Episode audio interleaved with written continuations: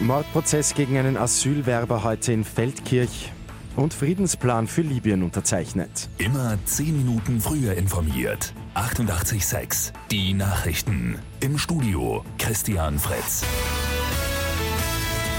Mordprozess heute in Feldkirch in Vorarlberg. Vor einem knappen Jahr soll ein 34-jähriger Asylwerber den Sozialamtsleiter der Bezirkshauptmannschaft Dornbirn erstochen haben. Der türkische Staatsbürger hätte wegen eines Aufenthaltsverbots aber gar nicht in Österreich sein dürfen.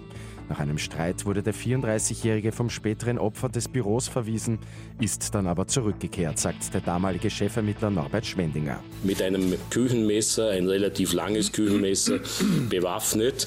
Es kam dann wieder zu einer lauten Auseinandersetzung worauf wir davon ausgehen, dass es gleich einen Angriff auf den Mitarbeiter der Bezirkshauptmannschaft gab.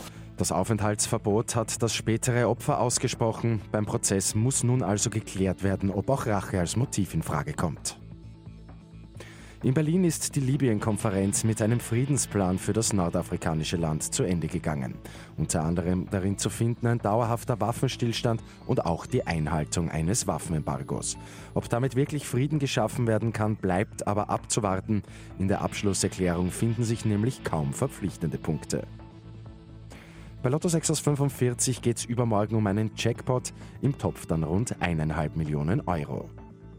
Und das Naturhistorische Museum in Wien gibt es jetzt auch digital. Die gute Nachricht zum Schluss. Damit kann der Museumsbesuch bequem von der Couch aus erledigt werden. Auf der Website des NHM sind über 1000 Objekte zu finden, inklusive vertiefender Informationen.